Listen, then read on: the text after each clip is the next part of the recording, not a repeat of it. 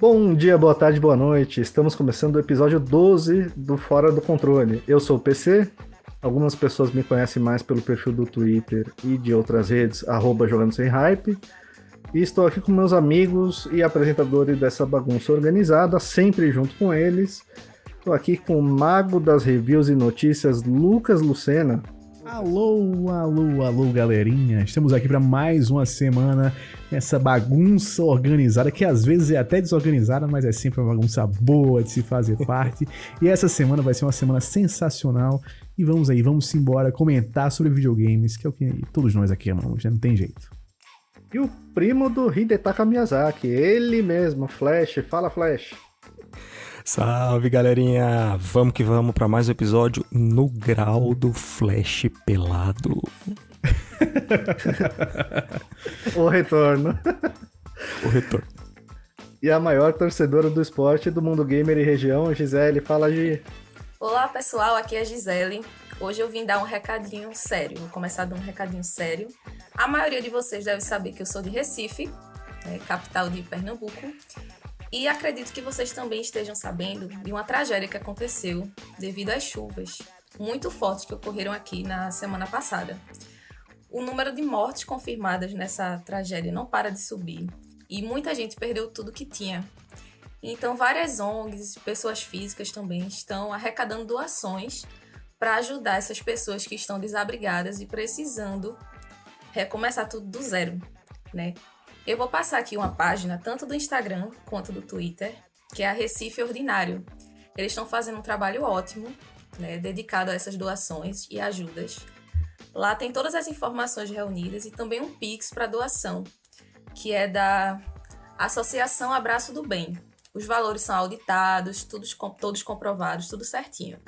É, lembrando que toda ajuda é bem-vinda, então quem sentir vontade de ajudar e não sabe como fazer, é só entrar nessa página. É Recife Ordinário, tanto no Instagram quanto no Twitter. E o arroba vai estar na descrição aqui desse episódio. Boa. É isso aí, gente. Vamos lá, vamos ajudar, porque foi muito feio toda essa tragédia no Recife, então no que a gente puder ajudar, é sempre bom estender a mão e dar uma força, né? E, gente, antes da gente começar, alguns recadinhos também do, do, do podcast. É, o Flash tem feito uma, uma, série de episódios extras baseado na franquia Souls, né? especialmente sobre Elden Ring. E são episódios que tratam vários assuntos, desde a história do jogo, né? O primeiro episódio ele, ele traz a história inteirinha do jogo, e até discussões mais filosóficas sobre livre-arbítrio, as inspirações em Lovecraft que tiveram nos jogos da, da série Souls. E tem muito, muito, muito conteúdo legal. Então, para quem curtiu Elden Ring e a franquia Souls, vale muito a pena dar uma conferida. São seis episódios que já estão no ar. Tem mais ou menos 20 minutos cada um de duração. Então dá, dá para ouvir aí mais ou menos em uma semaninha. E se você curte a franquia, não deixa de ouvir, porque ficou muito, muito, muito legal mesmo. É... No grau do Flash queria... Pelado, né, inclusive? No grau do Flash Pelado, no grau do Flash Pelado. O homem disparou, cara. O homem disparou. disparou e... Não tem jeito. E continua a produção de, de, de episódios extras. Cara. Sabe qual é a verdade, PC? A é. verdade é que eu falo demais, e como eu falo muito, eu preciso de um episódio só meu. Perfeito. Eu falei, o homem disparou, ele precisa de um episódio só de. De um, não, já foram seis. ainda vai. Ainda. Não, ainda ele. Tem, sabe tem quem é que o Flash é? O Flash é o nosso Dr. Fraser, né? Ele tem um spin-off também, assim como o Fraser teve o spin-off do Shears, ele também tem um spin-off aqui. Gente, mas. Em breve tem lá. que ter o da Lorde e Flash pelado. Todo mundo aguarda por isso. É verdade, a gente precisava fazer um. Olha aí, Flash, você tem que dar um jeito. Agora se vira, vai ter mais episódio extra no ar daqui a pouco. Hoje Mas... vai ter, hoje, hoje tem mais um, tem mais um capítulo dessa lore que eu vou falar quando vocês, quando a gente chegar no nosso bloco do que que a gente tá jogando. Eita, revelações. Deixou então, a gente... bomba pro final. Deixou a bomba pro final, pra, é para reter o ouvinte. que estratégia, hein? Que mecanismo. Gente, aproveitando que a gente já está começando aqui, é, clica aí no, no, seguir, no inscrever-se, aproveita para avaliar o podcast, coloca cinco lá cinco estrelas, cinco estrelinhas por favor. Mas já aproveita agora para clicar no inscrever-se, no seguir, porque sempre ficam perguntando pra gente quando vai entrar no ar, quando vai entrar no ar, o episódio já tá no ar. Então, se você clicar no inscrever-se, ativar o sininho e as notificações, fica mais fácil para saber, para acompanhar quando a gente vai colocar episódio novo no ar. E o recado mais importante de todos, o Fora do Controle está com uma parceria da Promobit e o Lucena vai contar para vocês mais ou menos como funciona. Pois é, o nosso podcast agora é um parceiro da Promobit. E para quem não conhece, a Promobit é a maior comunidade de compras da internet. Todas as ofertas são cadastradas lá por pessoas reais e passam por uma análise da equipe da Promobit para verificar se aquela loja é confiável e se o preço realmente é promocional. Para baixar o aplicativo é promobit.com.br barra fora do controle. promobit.com.br barra fora do controle. O link também vai estar na descrição desse episódio, então cola lá porque a Promobit é só sucesso. Baixa o aplicativo ou entra pelo site usando esse link que você dá uma força pra gente. E, Luciana, hoje mesmo eu tô aqui, tô estreando meu microfonezinho novo, comprado pela Promobit. Né? Chegou hoje, a gente já botou o menino para jogo aqui. É um HyperX Solocast. Né? E, e, a gente ficou acompanhando alguns dias ali as ofertas para pegar um preço legal nele. A Gisele também comprou um, que logo logo tá na área, né, Gi? Espero. Quero disparar também. logo, logo tá na área. Então, gente, é, vale muito a pena ir lá na, na, Promobit, tá chegando aí o dia dos namorados, vai lá no, no site da Promobit ou no aplicativo, cria a sua lista de desejos, é, coloca lá as coisas que você pensa em dar de presente ou as coisas que você está pensando em comprar. É, tem toda a linha gamer lá, desde console, é, Pulse 3D, joystick, tem de tudo, jogo, mas também tem muita coisa fora da linha gamer. Então tem desde vestuário, TV, eletrodoméstico, eletrônico, tem, tem uma linha lá é, é, é completa, perfume, vestuário, tem smartwatch, tudo que você imagina tem lá. Então aproveita que vai ter que comprar um presente para a namorada, corre lá, já cadastra que dá, um, dá tempo de aparecer uma oferta boa e você dá uma economizada legal aí, né? E sobra mais dinheiro para comprar os joguinhos. Perfeito. Compra o presente da namorada sem hype. Sem hype, assim? olha. olha, olha. E ainda sobra uma grana para comprar um joguinho sem Jogo hype. Jogo em promoção também. Exatamente. Days of Play tá aí, né? Tá chegando, exatamente, tá chegando o, o State of Play, o Summer Game Fest.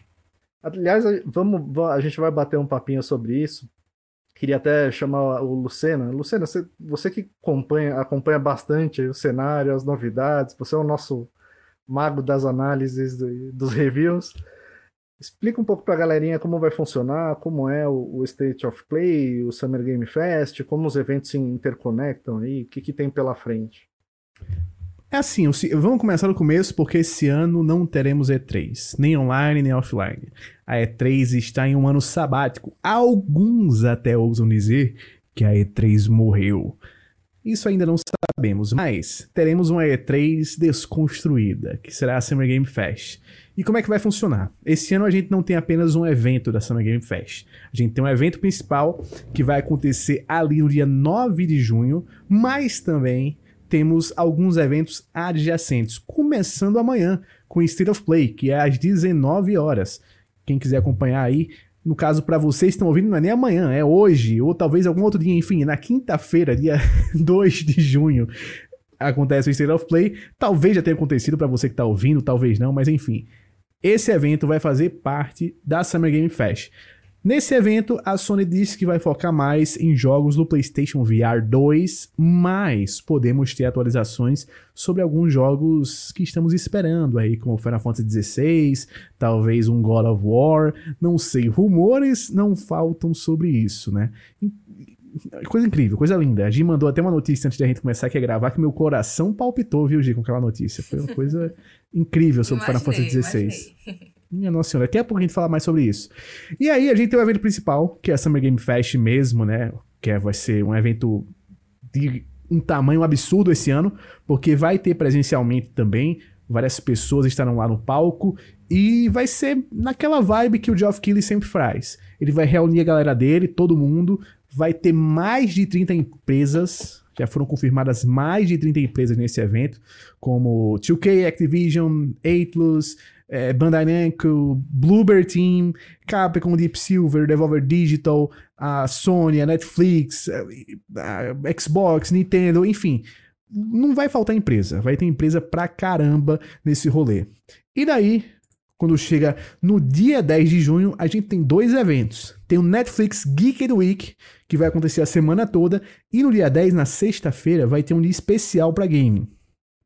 Nesse dia, a gente vai ter atualizações sobre alguns, algumas séries da Netflix, alguns filmes baseados em jogos, como por exemplo Cuphead, que eu acho sensacional a série, é coisa linda, coisa delícia de assistir, que vai ganhar uma nova temporada.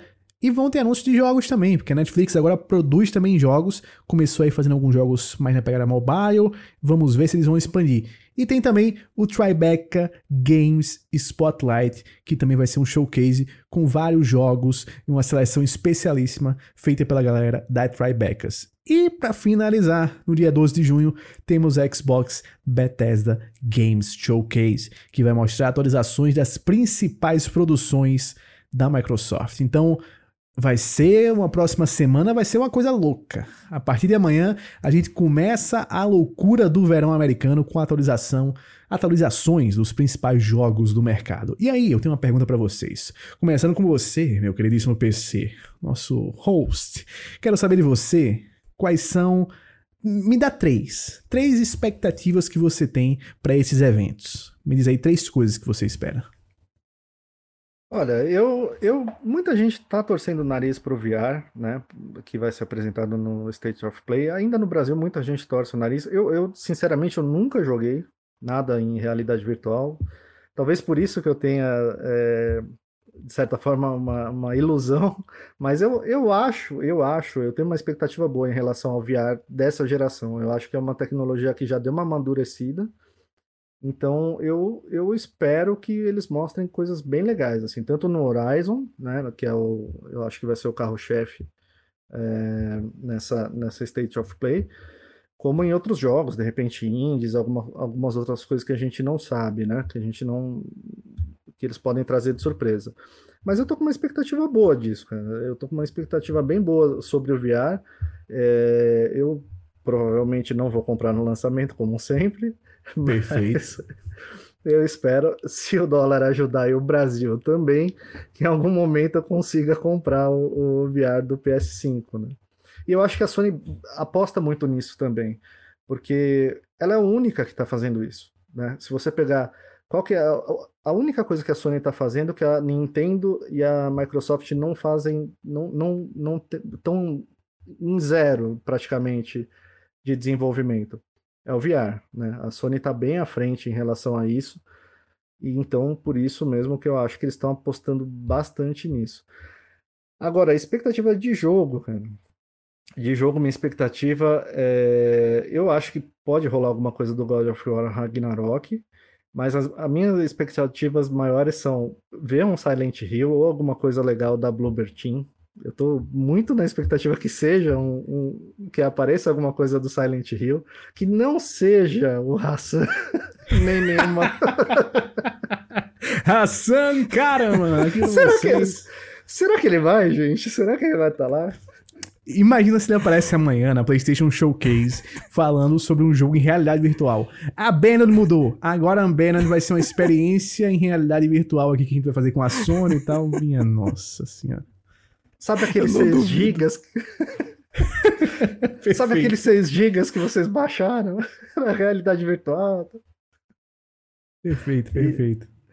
E, gente, é, o Silent então para mim é um Silent Hill da Bloober Team ou alguma coisa muito parecida com isso. Eu queria eu queria ver alguma coisa também do Cuphead, eu não sei se é uma expansão, uma sequência, alguma coisa de jogo mesmo, não, não em relação à série, né? E minhas expectativas de sempre da, da parte da Xbox é Hellblade e Starfield. Né? Eu acho que tem bastante chance de aparecer gameplay mais extensa de Hellblade e alguma coisinha, pelo menos, para dar um. Pra gente ver finalmente o Bárbaro Espacial no Starfield. O Bárbaro Espacial?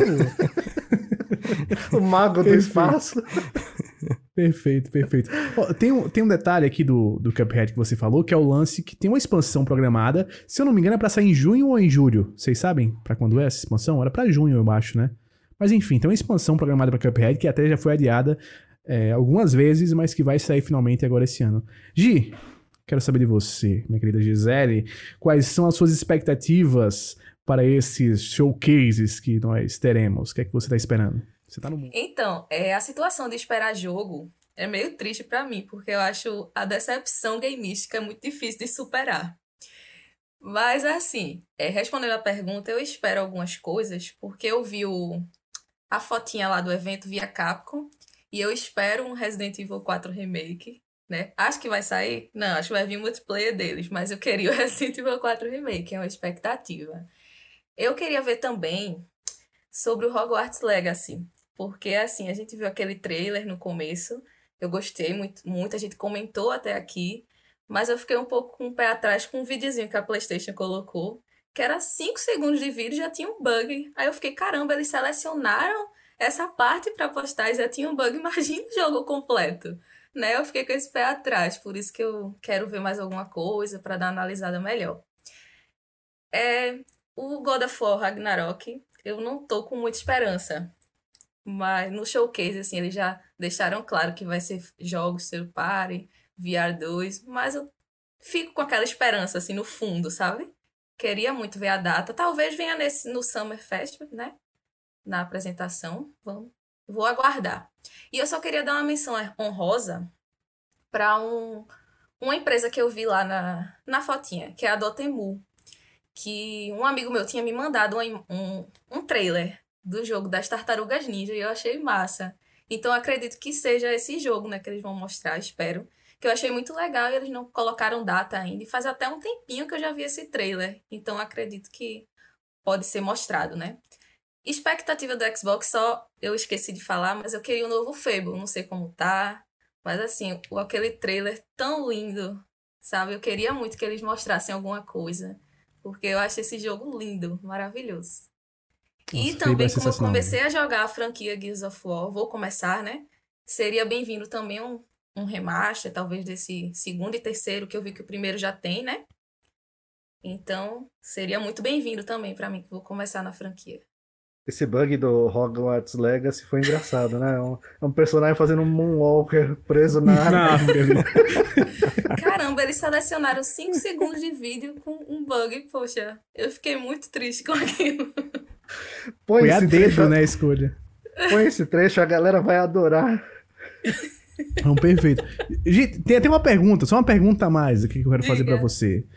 O que que faria que o evento da Sony, o State of Play, não fosse um State of Flop para você? Qual era o acontecimento Se que tornaria ele um bom evento? a data do God of War, só a data, para mim já, já não seria flop. Porque eu tô esperando, é o que eu mais espero. Eu acredito que não vai ter, porque eles deixaram claro no, no site deles que não ia focar em outras coisas, né? Mas fica aquel, aquela espera. A esperança é, muito... é, horrível. Vocês não acham Mas que é eles, muito deixaram, cedo? eles deixaram claro, galera, não cria expectativa. A gente vai mostrar isso e isso, mas a gente insiste em esperar. A gente cria, a gente cria, não tem jeito. Não tem jeito. Fala, PC. Vocês não acham que é muito cedo para um God of War novo? Acabou de lançar o God of War. PC. Tá chegando agora na Plus. O Flash vai jogar o machado dele em você e depois você não vai saber o porquê, viu? Inclusive, vai Flash, meu agora, querido. Né, PC? Flash, meu querido, quero saber as suas expectativas. Porque tem o seguinte: ano passado, o evento principal da Summer Game Fest acabou com gameplay de Elden Ring. Então eu acho que é quase impossível esse ano o negócio ser melhor para você. Mas quais são as suas expectativas? Quase não, né? Certeza. não vai ser melhor do que aquilo. Aquilo foi épico, né?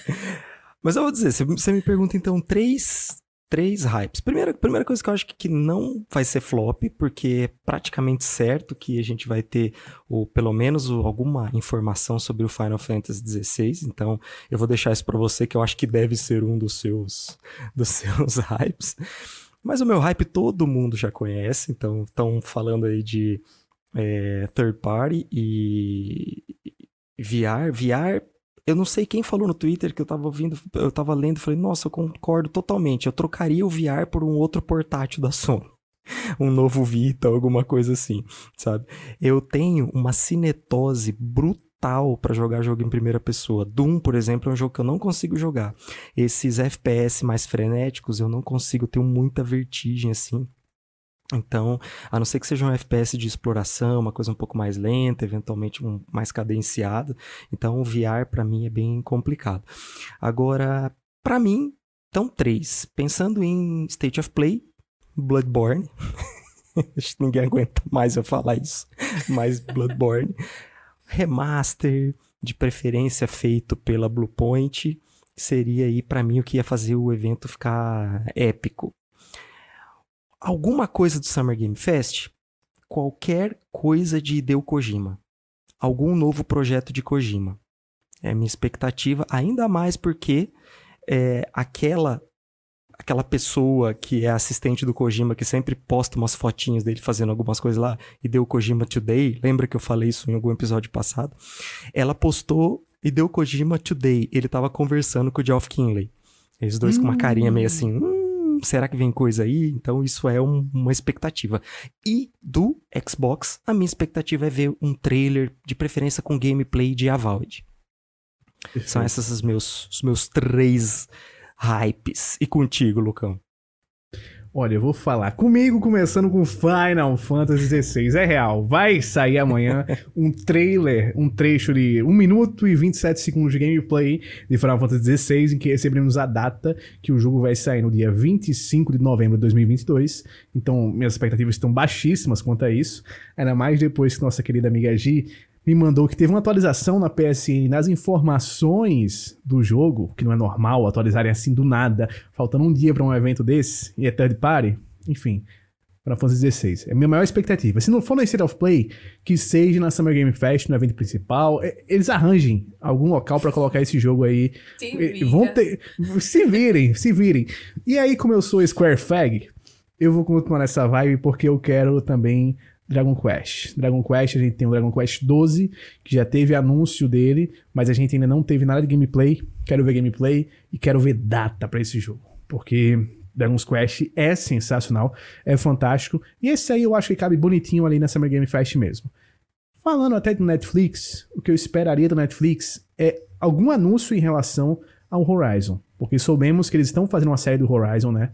É, Horizon Zero Dawn, provavelmente, eu quero saber alguma coisa sobre quando é que eles planejam lançar a série, qual é o cast da série também, quem são os atores e atrizes, né, e tal, porque a gente já teve algumas confirmações da série do Peacock que vai ter do Twisted Metal. Quero saber do Horizon no Netflix. E Xbox Showcase, tô com meu amigo Flash.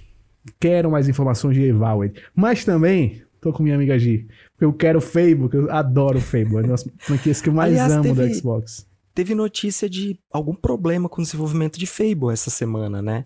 Parece que foi um negócio meio resetter é, lá, não sei se isso é uma coisa muito confiável ou não, mas parece que tá tendo algum problema de desenvolvimento. Eu confesso que eu não cheguei a fundo, não cheguei a ler a notícia, eu só vi a manchete, não sei se vocês estão sabendo mais. Eu também só vi a chamada. Eu só vi a chamada dele, não, não foi... Porque eu confio não sei se eles estão mudando de engine, sabe? Tipo, de, de repente parece que tem algum, algum problema no desenvolvimento, num, em resumo, assim, que a manchete é, deixou a entender que algum problema no desenvolvimento pode fazer com que demore mais para ser anunciado alguma coisa nova sobre o jogo. Mas isso é, é rumor, né? Acho que dá para ser considerado apenas como um rumor. Perfeito. É e também do nosso amigo é PC, que é a mesma viu? empresa da, do Forza Horizon, né? Isso, então, isso. a turma, eu só vi meio sensacionalismo, assim, a turma comentando, ah, mas é, eles sabem fazer jogo de carro e RPG, vai saber? É, a guerrilha também sabe fazer tiro, né? Saiu esse, exatamente, ca, saiu exatamente. esse, esse cara do, da, que tava fazendo o jogo, desenvolvendo o jogo, algo assim, rumor, né? Então... Mas é bom a, a gente trazer esse ponto, porque é uma coisa que tem acontecido muito com os estúdios da Xbox, essas saídas de diretores, né? A gente viu muito isso com Perfect Dark, né? Vários diretores saindo e tal, porque a The Initiative é o maior estúdio da Microsoft hoje em dia, e tava com esses problemas, e aí é realmente uma coisa que, que espero que não aconteça mais, e que o Phil Spencer consiga botar panos quentes nisso, porque é importantíssimo você ter o seu time criativo lá certinho. E tô também com, o nosso amigo PC. antes de até passar a bola pra ele, porque PC, eu quero também ver Starfield. Eu quero ver o nosso Bárbara no espaço. A única coisa que eu não quero ver da Microsoft é State of Decay 3. Não fiquem me mostrando State of Decay 3. Eu não gostei do 1, eu não gostei do 2 e eu tenho absoluta certeza que eu não vou gostar do 3. Então pode ignorar e foca nesses outros jogos que a gente falou, tá? Vai que é tua PC. A Microsoft tá, tá, tá passando um, um, inferno astral há muito tempo, né? Com esse negócio de lançamento, de, de, de problema com o estúdio, de data. É, tomara que não, não, seja nada grave dessa vez com o Fable, que consigam contornar, que consigam resolver relativamente rápido, porque, cara, é, toda vez a gente está falando de vários jogos que a galera tá no hype, tá na expectativa, todo mundo quer ver, todo mundo quer jogar mas parece que sempre eles estão. Quando a gente chega, dá um passinho para frente, eles dão cinco passinhos para longe da gente, né? Parece que sempre tá, tá acontecendo isso, né? Então, a minha expectativa é que, principalmente, que eles mostrem gameplay, né? Vocês falaram vários que, que o, o Fable, pô, é, é espetacular, né? Seria muito legal ver, ver coisas mais maturas, assim, né? Você sei lá, eu queria ver uma tela de menu e a pessoa clicar lá no New Game, né? E começar, e começar um jogo para você ver que tem alguma coisa já engatilhada para o início, né? Para daqui a pouco, né? Mas eh, eu, eu acho que depois que eles tiveram que adiar Starfield, eu acho que eles vão ter que mostrar bastante coisa nessa, nessa Xbox Showcase para não para não decepcionar a base de fãs, senão o negócio vai ficar meio chato. E, e, posso até ser sincero aqui, eu espero que o foco não seja, como já foi em outras vezes, muito no Game Pass. Que eu acho que o Game Pass, os anúncios que você consegue dar pro Game Pass, você consegue dar, pô, Twitter, você consegue lançar vídeo no YouTube e tal. A rede social tá aí para isso. para você, anúncio de jogos, jogos do Game Pass, faz por lá. Showcase desse, eu também quero esse foco. Foco em gameplay, foco em atualizações de coisas que a gente não tem informações no, nos últimos meses e tal. Eu acho que essa é a função desse showcase. É, é claro que vai ter atualizações do Game Pass, é claro, mas não dá para tomar 10, 15 minutos de um showcase desse fazendo isso, né? Não dá, não dá. Tomara que eles consigam mostrar mais coisa, porque tá, tá meio complicado de, de ficar só nisso, né? De ficar só nos trailers e, e não, não avança, né? Fica sempre mostrando uma coisa muito ainda em estágio inicial, né?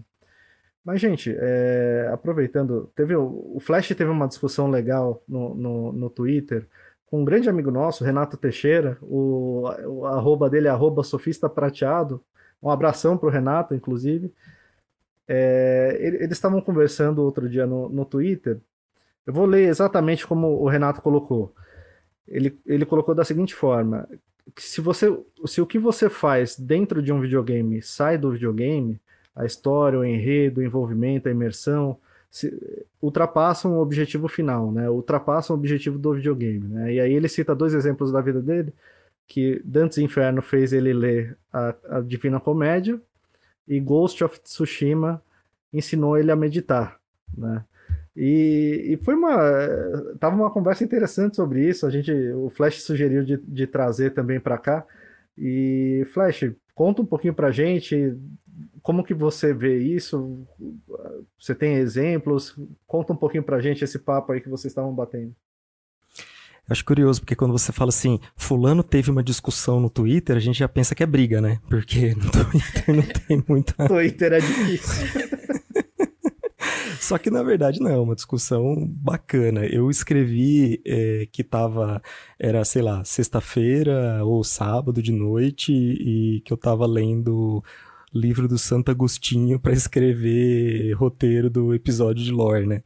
E aí foi que ele escreveu isso. E eu achei muito legal, porque eu sempre pensei nessa questão com videogame. Acho que é, isso vai para além do que você está presenciando ali, é, experimentando. É claro que não é todo mundo que vai ter esse mesmo objetivo e também tem uma questão de que você mesmo não necessariamente precisa ter sempre esse objetivo. Muitas vezes você quer sentar e apenas ter como um escape da realidade, você está ali jogando. Outras vezes você quer apreciar a questão visual, outras vezes você fica interessado apenas em, em, em mecanismos de gameplay, tá? E outras vezes você quer um, vamos dizer assim, um conjunto. Você quer aproveitar um gameplay prazeroso junto com algo que te desperte para mais coisas. Isso é interessante. E o que eu acho que é mais legal até do que você eventualmente, que é uma coisa que eu gosto, que quando eu tô uma, numa história mais imersiva, mais interessante, assim, é, e eu falo muito dos jogos da From, porque são os que eu mais me aprofundo em história, é, eu gosto muito de ir, ir, percebendo e fazendo paralelos com outros assuntos e pensar assim, o que que fez o cara trazer esse tema para cá, sabe? Como que ele trouxe isso para cá? Então, poxa, vai lá para Metal Gear. O que que fez o Kojima colocar aquela história sensacional do Metal Gear 2, por exemplo, que quando a gente olha, a gente fala assim, meu, é incrível. Quando eu postei sobre isso, alguém apareceu lá falando, é, é muito derivado de 1984 perfeito. Então, vamos ler o livro, sabe? É, e isso faz a gente buscar coisas. Então, Bloodborne fez muita gente ler a obra de Lovecraft, né? É, eu próprio tema do livre-arbítrio, que foi o tema do último episódio, me fez ir lá ler o que eu não tinha lido, que era uma parte da obra do Santo Agostinho. Então achei isso bem legal. E o Renato é um amigão do programa, eu queria mandar também um abraço para ele, um cara bem gente boa.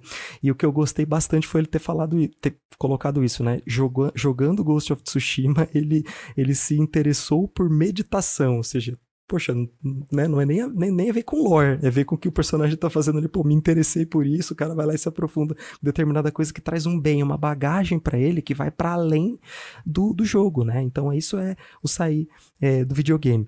É, e você, Gi, já experimentou alguma coisa parecida, de alguma forma, em algum jogo? Olha, Flash, uma coisa que eu fiquei pensando aqui é que quando você falou que ele se influenciou com o Ghost of Tsushima meditando, eu só lembrei daquela bundinha dele entrando na água pra meditar.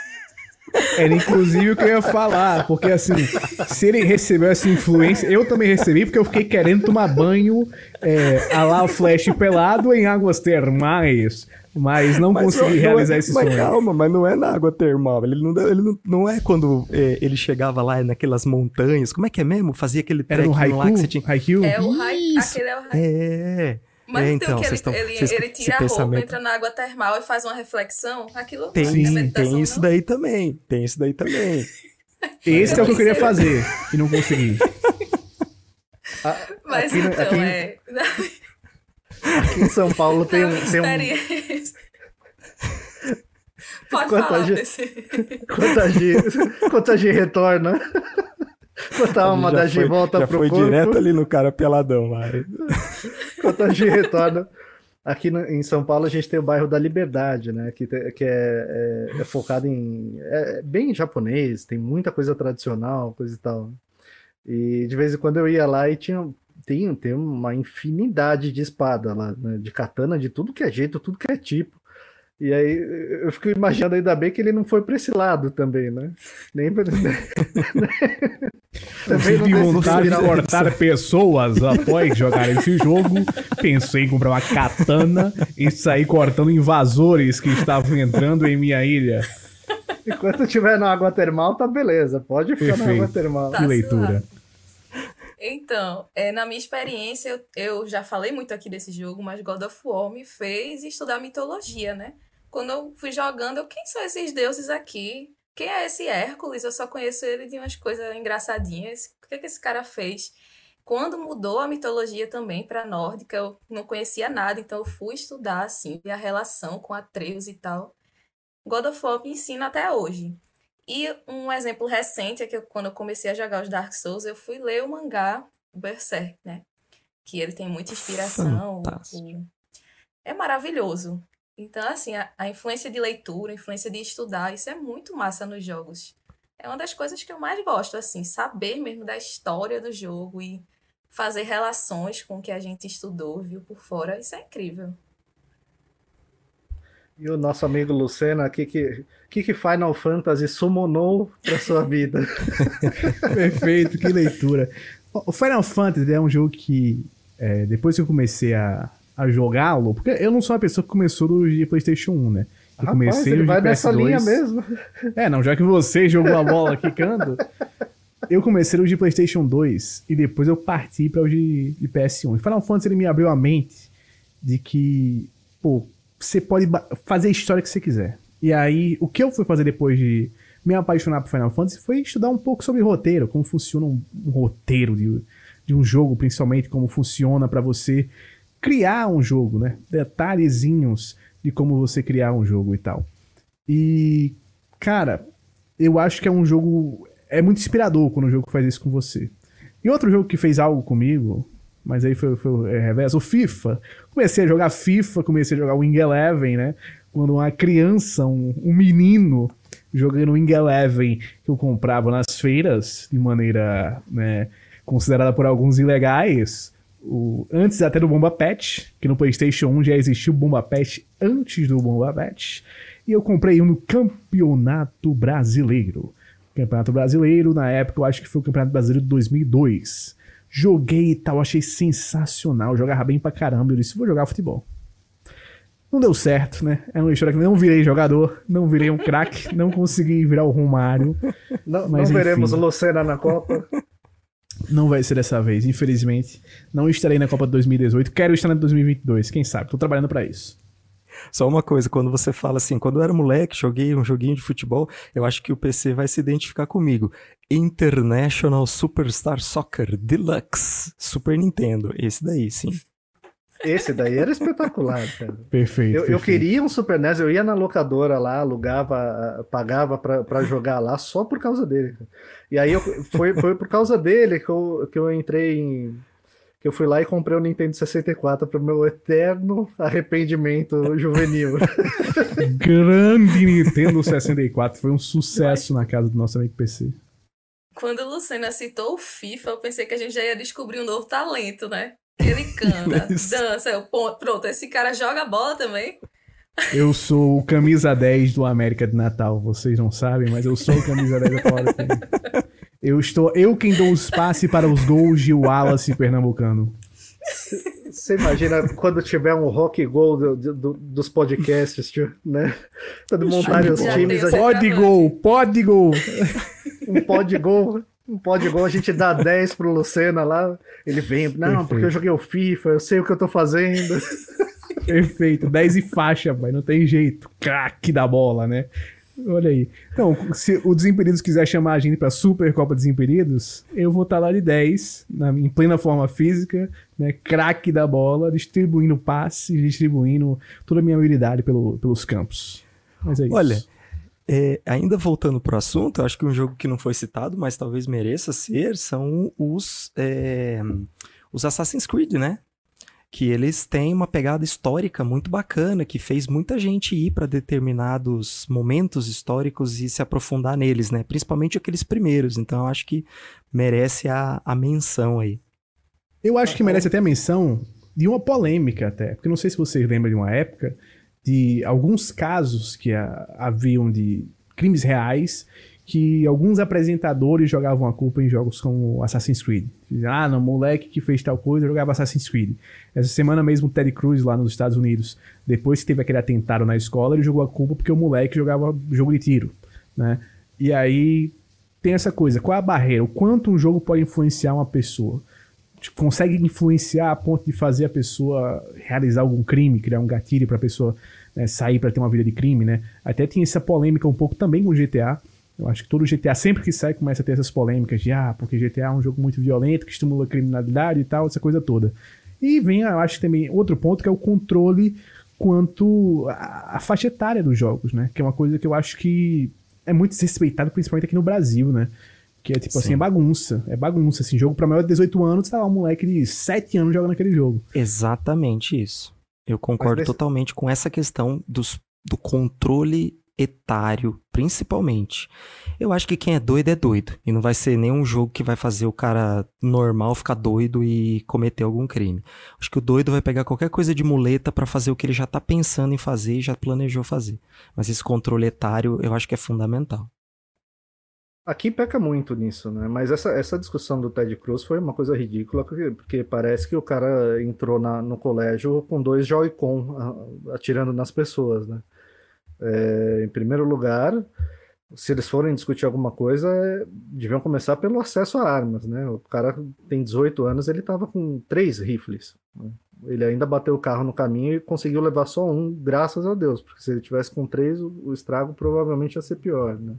Agora, da minha parte, gente, é, dessas inspirações de jogos, eu, eu não, não criei nenhum hábito, assim, tipo a meditação do Renato, nem, nem, nem comprar katanas e espadas na, na liberdade.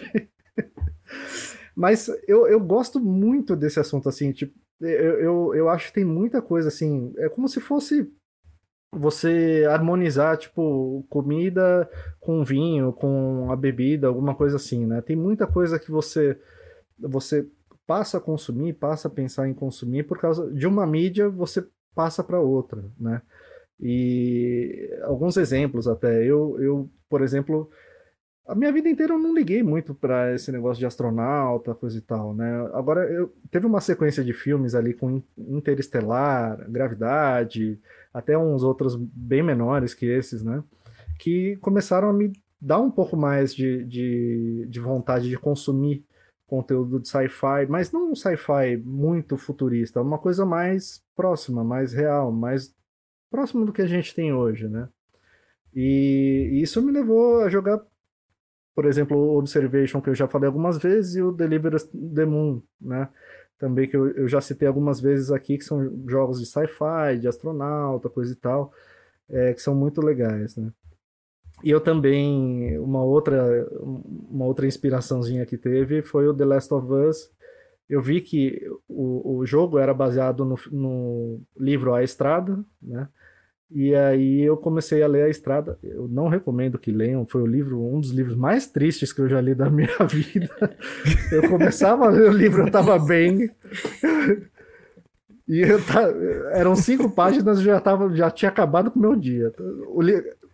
Falando sério, o livro é ótimo, mas ele é bem, bem, bem triste, gente. Tipo, Assim, o, o, momento alegre que você espera naquele livro é abrir uma Coca-Cola e eu não estou exagerando. é o momento mais que eu me lembro mais feliz que tem nesse livro. Né? E ah, a última que eu lembro, que, que, que eu acho que é um caso bom também, é de Bioshock. Né? Aquela cidade Rapture, ela é baseada naquele livro A Revolta de Atlas da Ayn Rand, né? que é um, um a cidade do, do Bioshock é, é uma distopia, né? Um, é uma cidade sem Estado, né? É uma cidade sem leis, sem regras, né? E é uma distopia que dá errado. E ela é baseada nesse livro A Revolta de Atlas, de Atlas né? Então, inclusive, um, um grande beijo aí, pro, um grande abraço para os Ancaps, né? Mais uma vez deu errado, mas também é baseado nisso. E, enfim, é, da minha parte, eu, eu sempre procuro eu sempre procuro eu, eu acabo consumindo obras paralelas. Então se eu estou assistindo se eu estou vendo se eu estou jogando Fallout eu, eu acabo assistindo um Mad Max algum filme que evoca alguma coisa ali dentro daquilo né? E, e para jogo também é mais ou menos a mesma coisa. Quando dá né gente? Quando não dá não dá né? quando, quando a gente de vez em quando eu quero ver só... o seguinte PC eu quero ver você jogando Death Stranding e saindo fazendo entregas aí pela rua. Esse é o meu desafio para você. agir, agir tá nessa daí, né? Tá quase é, nessa tô, vibe, Agir. Tô agora gente... no Death Stranding. Gostei da dica do PC, porque eu comecei jogando. Eu fiquei, caramba, será que eu vou gostar desse jogo? Não tá, não tá me pegando. Mas aí nessa dica de PC de ficar com outro jogo, foi ótimo. Eu passo umas três horinhas fazendo entrega, depois vou para outro jogo depois volto para fazer entrega, depois vou para outro jogo e tá maravilhoso a experiência. Quem escuta isso fora de contexto acha que a gente tá trabalhando agora entregadora, fazendo assim, não, eu passo três horas fazendo entrega, volto, jogo alguma coisa, depois mais três horinhas um fazendo entrega. Aí, né? Dois empregos. Olha, se eu puder, se eu puder deixar uma recomendação, eu vou até passar o link aqui, a gente vai deixar na descrição para quem já jogou e já zerou Returnal. Eu não vou dar nenhum spoiler aqui enquanto eu tô falando, mas para quem já jogou e já zerou Returnal, tem um, um vídeo do Jacob Geller que é simplesmente fantástico sobre o jogo. E tem uma obra o jogo é baseado num conto de 10 páginas que se chama Não Tenho Boca e Preciso Gritar, de Harlan Ellison. tanto esse nome quanto o, o link para o vídeo do Jacob Geller vão estar na descrição desse episódio. Mas eu não vou falar nada, não vou falar mais nada aqui porque é preciso jogar Returnal para entender. Então, senão vai ter muito spoiler do jogo. Agora, uma é. coisa que rolou com, com Death Stranding, para falar rapidamente, já que vocês trouxeram essas informações desse jogo sensacional à tona, foi que eu vi alguns filmes do, do Tarkovsky, né? Do Andrei Tarkovsky, que é o diretor russo, e o principal deles Solaris, porque a vibe de Death Stranding ela é muito mais de um sci-fi russo do que num sci-fi clássico americano. É, o Kojima é esse cara mais diferentão. Ele não gosta muito de fazer é, só coisa inspirada mais nos Estados Unidos, né? Era assim no início, quando ele começou ali no Metal Gear, ele era muito aquele cara que estava trazendo o cinema americano para os jogos, aquele molde de cinema americano para os jogos. E quando chegou no Death Stranding, ele mudou um pouco isso e trouxe muito mais influências europeias, até na música, né? A música de Death Stranding também são bandas europeias ali que estão é, tocando aquelas músicas sensacionais. Então, dou essa dica você procurar a trilha sonora Death Stranding, que é uma banda real que toca a maioria daquelas músicas. Vou até deixar aqui na descrição também um linkzinho. Não lembro agora o nome, eu lembro da, das músicas, mas o nome eu não lembro. A minha predileta é Asylum for the Feelings, que é sensacional. É incrível essa música. Mas enfim, vamos embora. Mas essa, só pra, só pra contextualizar aqui, Asylum for the Feelings é do Silent Poets, é, que é veio, acho que é ela e mais uma outra, uma, uma outra música, mas a banda que foi praticamente impulsionada, catapultada por Death Stranding foi Low Roar. Essa banda é fenomenal, tem vários discos, então eu acho que é, é bem bacana mesmo, é uma trilha sonora que vale muito a pena. Mas foi legal vocês citarem isso, porque eu mesmo, é, se eu tivesse escutado essas músicas fora do jogo, eu não gostaria delas como eu gosto hoje por causa do jogo. Porque criou aquela, aquela, aquela associação, uma memória afetiva, vamos dizer, com o momento do jogo com aquela música. Né? E aí teve outro. Porque, para mim, elas eram meio paradonas, né? No, pro meu gosto pessoal. Né? Então, se eu ouvisse de primeira, provavelmente eu, eu pularia a sugestão, pularia a, a, a rádio, né? Não, não, não continuaria nelas. Mas, até falando um pouquinho sobre isso, sobre não continuar, né? Teve uma outra questão também do arroba ericnirvana2, também conversando com, com Flash. Eles estavam batendo papinho no Twitter, não estavam discutindo, o que é um milagre, vindo do Twitter. Mas estavam lá batendo um papinho e ele pergunta se se alguma vez ele já teve, se alguma vez o Flash tem, já teve vontade de, já não teve mais empolgação de continuar jogando, tipo ver um jogo, achar ele legal, achar o gameplay legal, coisa e tal, mas não conseguir se empolgar, não conseguir engajar com aquele jogo, não conseguir continuar naquele jogo. Né? Então, queria ver um pouquinho. Isso já aconteceu com você, Gi? Já teve alguma vez que isso aconteceu? É, então, é, eu acho isso muito de momento, porque comigo, particularmente, eu fico sem vontade de jogar quando eu tô na bad. E eu já vi outras pessoas relatando que quando estão na bad jogam mais, né? No meu caso, eu tenho uma, uma relação diferente assim com bad porque eu não consigo pensar em outras coisas. Eu fico vivendo a bad até ela. Ah, vou sentir aqui essa bad até ela passar, porque eu tenho a sensação que passa mais rápido. Mas aí eu não consigo fazer nada, nem jogar, nem ver filme. Então, eu não consigo jogar quando eu tô mal. E eu acho que isso é uma das situações e também pode acontecer com o jogo. Já aconteceu comigo, assim, porque quando eu tô muito fissurado em um jogo, não tem isso para mim. Ah, voltei da academia, tenho uma horinha para ir para o trabalho, eu vou jogar. Que eu tô viciada nesse jogo. E pode acontecer, assim, de eu estar tá muito viciada em fazer isso, e em alguns jogos eu não tô tão assim. Aí eu, ah, deixa só pro fim de semana mesmo. Sabe? Acontece isso, mas nunca fiquei, ah, não vou mais jogar agora, por agora, por nada, assim. Sempre tem alguma coisinha envolvida. Você, Flash, como é que. Então, eu achei bacana, achei muito legal o comentário do Eric. Até falei para ele, cara, eu vou levar pro podcast, porque eu acho que isso é interessante. Isso acontece demais, demais. Acontece comigo, eu vou dizer assim, toda semana. Essa é a questão. Eu acho que é, a rede social às vezes pode atrapalhar, porque você vê uma galera toda empolgada com tanta coisa, e você vai um pouco na onda, e depois você começa jogar e você vê, poxa, isso eu não gosto, não tô gostando, não tô me empolgando, não é para mim. Né? Então você se permitir é, mudar o estilo, eu acho que é fundamental. Eu acho que o desinteresse ele pode vir por várias coisas. Às vezes alguma outra coisa na vida te desperta interesse mais do que o videogame. Ótimo. É, vai para o que te tem mais interesse, né? Então, é, eventualmente é, acontece de você simplesmente perder o interesse por esse hobby e isso leva você a outros. E eu acho que isso é natural, é normal. Muitas vezes é, vale a pena você trocar o estilo do que você está jogando ou às vezes até como a Gi colocou aqui agora de pouquinho, né? Que ela estava falando do Death Stranding eu acho que é uma excelente estratégia esse jogo ser alternado com outro. Algumas pessoas podem não concordar, falar, ah, vou perder a imersão. Para mim, não foi legal ficar imerso só em Death Stranding por vários dias seguidos.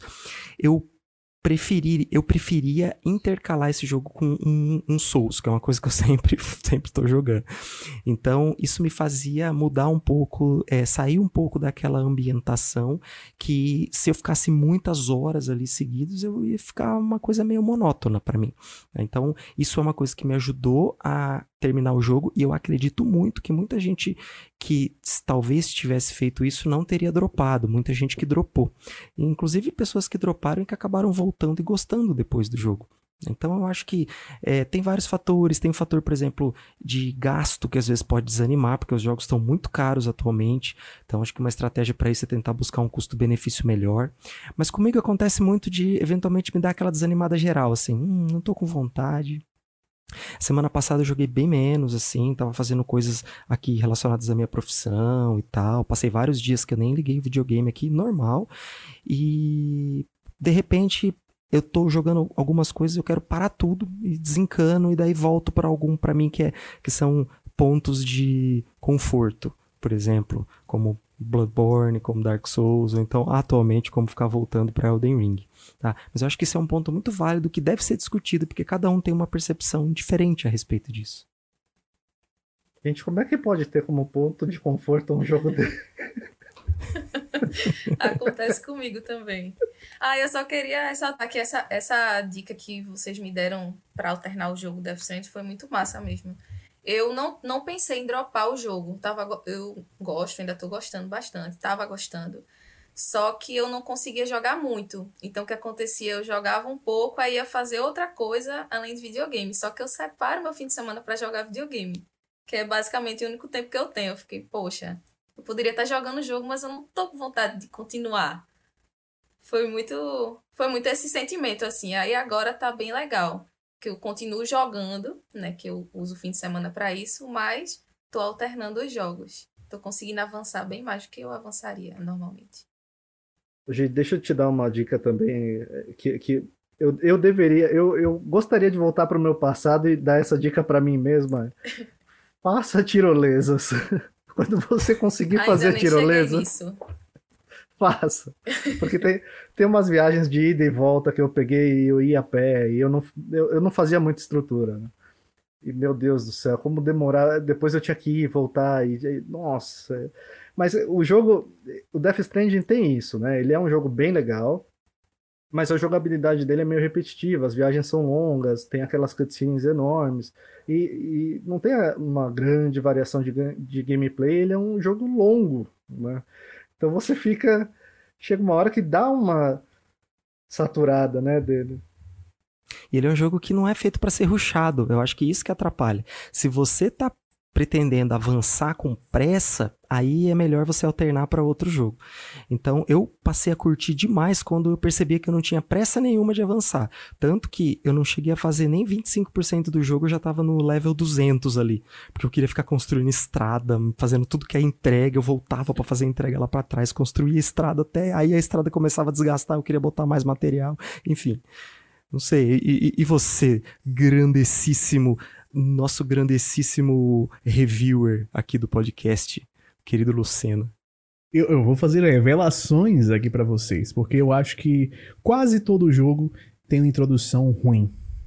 É, geralmente eu acho que quase todo jogo, principalmente AAA, tem introduções ruins. E as minhas primeiras horas eu acho sempre uma coisa chata pra caramba.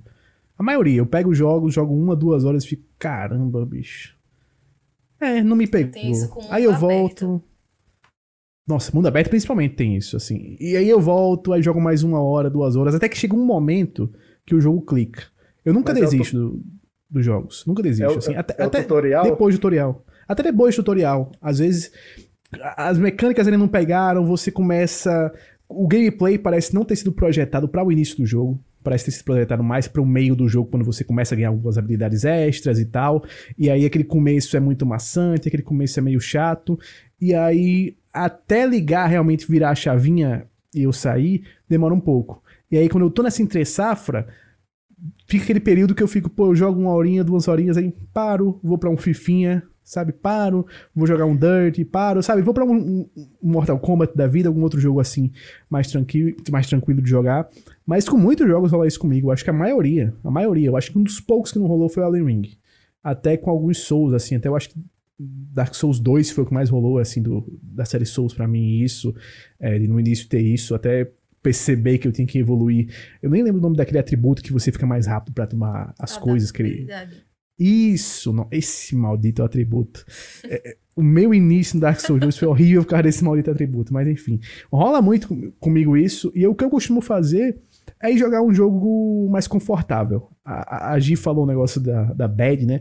Quando eu tô em bad, eu boto uma série que eu gosto muito, uma sitcom, vou assistir algum youtuber que eu gosto muito, ouvir um podcast que eu gosto muito, vou jogar um jogo que eu sou mediano ou bom, né? Aí bota o fifinha da vida, aí a gente bota um dirt da vida no médio, né? Porque acima do médio eu sou ruim. Já tem que pensar demais. É, não, tem que ser. Tem que ser uma parada assim, bota um Final Fantasy XV, bota um Final Fantasy 12 aqui pra jogar uma coisinha assim. Porque eu acho que a gente também funciona meio assim. Ninguém é uma máquina de ficar jogando muitas coisas. E eu sofro de um problema, meu querido PC. Porque eu sou quase o PC reverso. Eu sou jogando com hype. E aí, por exemplo, eu joguei praticamente todos os grandes lançamentos desse ano. E aí, o que sobrou é jogo que não me interessa. E aí, às vezes, eu vejo a galera jogando, tipo, bah, Batman Arkham Knight. Eu, pô, já zerei. Ah, Assassin's Creed Origins, tá saindo agora o patch de 60 FPS. Eu, pô, já platinei. Ah, Assassin's Creed Odyssey, tá saindo o patch. Eu, pô, já, já era. Ah, o Valhalla, não sei o que. Eu, pô, joguei. Saiu a expansão do Valhalla, pô, joguei. Eu vou olhar, eu joguei. A, o que eu queria jogar, eu já joguei praticamente. Aí falta um joguinho ali, outro aqui. Tem um que eu sempre abro, jogo 30 minutos, acho o jogo sensacional, mas não deslancha, eu não sei porquê, que é o Metro Exodus. Eu gosto muito da franquia Metro, acho o Exodus sensacional, assim, lindo, tá lindo na nova geração. Mas por algum motivo não, o, início do jogo não consegue me pegar de jeito nenhum. Eu sempre tento dar uma nova chance para ele, sempre. Nesse momento ele tá baixado no meu console, ocupando mais de 70 gigas. Aí sempre chega um momento que algum outro jogo chega e diz: Amigo, preciso de espaço. Quem é que dança? Metro Exodus. É basicamente é um PC reverso mesmo, porque comigo acontece o oposto, cara. É assim, ah, eu acho que eu vou jogar Resident Evil 3. Aí sai uma notícia, vão lançar a nova versão da, a versão da nova geração. Ah, eu já esperei, então espero mais um pouco. Daqui a, daqui a pouco eu Perfeito. jogo. Mas Daqui acho que pouco... o Lucena merece um prêmio por ter terminado esses Assassin's Creed gigantes aí. Eu fiquei Nossa. chocada com esse currículo. Não, Assassin's Creed eu terminei todos, todos, todos, todos, todos, todos, desde o primeiro. Sim, desde o primeiro, todos que lançaram eu já terminei. Todos, todos, todos. Eu adoro, assim, a franquia, adoro. Acho sensacional. Até quando a galera acha ruim, eu acho no mínimo mediano, porque eu acho que sempre me diverte. Eu, eu jogo muito para me divertir, né? Eu acho que é muito mensalidade também, porque eu gosto de jogar coisas que me divertem. E aí, às vezes a galera espera sempre uma coisa muito pá, grandiosa, um novo The Last of Us, né, tal, aquele novo grande jogo que vai inovar em tudo. Eu sempre espero um jogo que me divirta. Se ele for um jogo, um Elden Ring da vida, se ele for um The Last of Us 2 da vida, um Red Dead Redemption 2, melhor ainda. Mas se não for me divertir, tá perfeito para mim. Inclusive, uma coisa que eu acho legal é essa questão que você falou, eu jogo para me divertir. E aí, às vezes, a pessoa pode falar assim: Poxa, e aquelas pessoas que jogam e platinam só para poder falar mal do jogo? A minha resposta é a seguinte: elas também se divertem fazendo isso. É a diversão dela, A né? diversão é falar mal, a diversão é falar mal. A pessoa tá jogando, viu que não gostou, eu vou zerar, vou platinar, só pra eu poder fazer aqui minha crítica. Meu, isso é o que tá fazendo a pessoa, é o que impulsiona a pessoa pra terminar. E jamais alguém vai fazer isso sem estar gostando, de alguma forma ou de outra. Seja com o cabeça lá no objetivo final de fazer a crítica, de poder falar que fez isso ou aquilo, mas é por isso que eu acho que essas pessoas também se divertem. Eu só acho um pouco difícil isso, porque assim, às vezes você já joga na intenção de criticar. Então você não tá jogando meio que com aquela mente aberta. Ah, vamos ver como é esse jogo e tal, ver se eu gosto dele. Às vezes você tá, ah, quando terminar isso aqui eu vou poder jogar aquela minha crítica massa. Então a pessoa já vai jogando, ah, eu não gosto disso, oxe, isso é horrível. E já termina odiando, mesmo assim. Sabe qual é a vibe, Gi? É aquela vibe do eu odeio esse jogo, mude minha mente. Né? Aquele memezinho que tem do cara com a plaquinha esperando. Aí ele vai jogar o jogo pra ver se o jogo faz ele mudar de ideia. E normalmente não vai mudar porque a pessoa já entra com aquela cabeça de eu vou Já jogar é. só pra dizer que é ruim. Só pra ter no meu Mas- currículo gamer que eu joguei e eu poder dizer Só com pra eu propriedade poder que é ruim. dizer, só pra eu poder dizer que é ruim. Porque se eu não terminei, vão dizer, tu não terminou? Aí a pessoa vai, termina a platina pra, só pra falar, não, é ruim mesmo, eu não gostei, e eu fui, eu joguei 200 horas, mas eu, eu acho incrível a pessoa que faz isso, é de uma determinação negativa, Eu mas invejo, Mas é, é invejo. engraçado demais. É engraçado também porque você platina o jogo, pra, critica, aí a pessoa se não gostou porque platinou. Mas aí se você critica sem jogar, aí fala, oxe, mas como tu vai criticar se tu não jogou? Tem essa, essa dualidade aí. Agora, no, no meu caso, eu sou bem parecido com a Gi nesse sentido. Eu, eu, se, eu, se eu não tiver numa fase meio difícil, muito difícil, por alguma razão, a, a minha vontade de jogar vai caindo cada vez mais, né? E geralmente também, pelo menos no meu caso, eu, eu acabo me ocupando mais ainda com outras coisas, né? Com trabalho, com, com outras coisas, talvez uma reação normal para tirar tirar o estresse da cabeça ou resolver logo o assunto, né? E aí não, eu não costumo jogar. Eu, eu quase pulei, ah, eu quase parei de jogar no, no PS3, no final do PS3, né?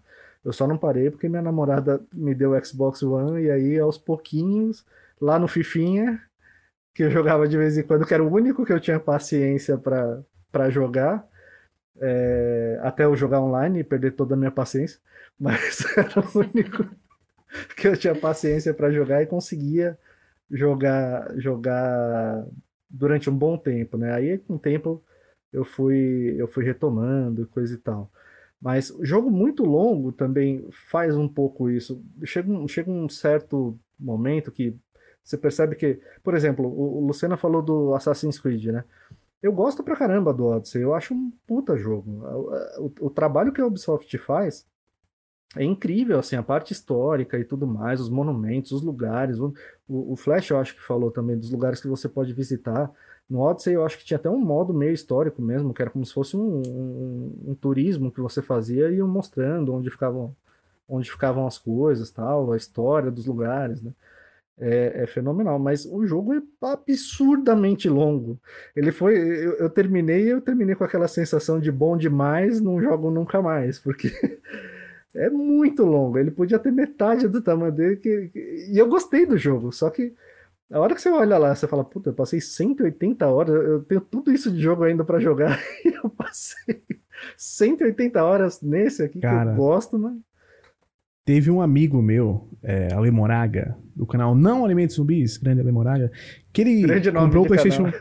Não, é sensacional. O canal deles é, é crítica de cinema, pô, só coisa linda. Ele chegou, ele falou pra mim, pô, comprou o PlayStation 5 e tal. Ele Assassin's Creed é uma boa, pô, começa a jogar. Ele começou, começou a jogar Assassin's Creed e tal. Falou que tava jogando. Isso eu acho que foi em outubro, ou talvez setembro, talvez agosto de 2021. Eu, se não me engano, ele veio terminar em fevereiro ou março de 2022. Foi o tempo que ele passou jogando o Odyssey.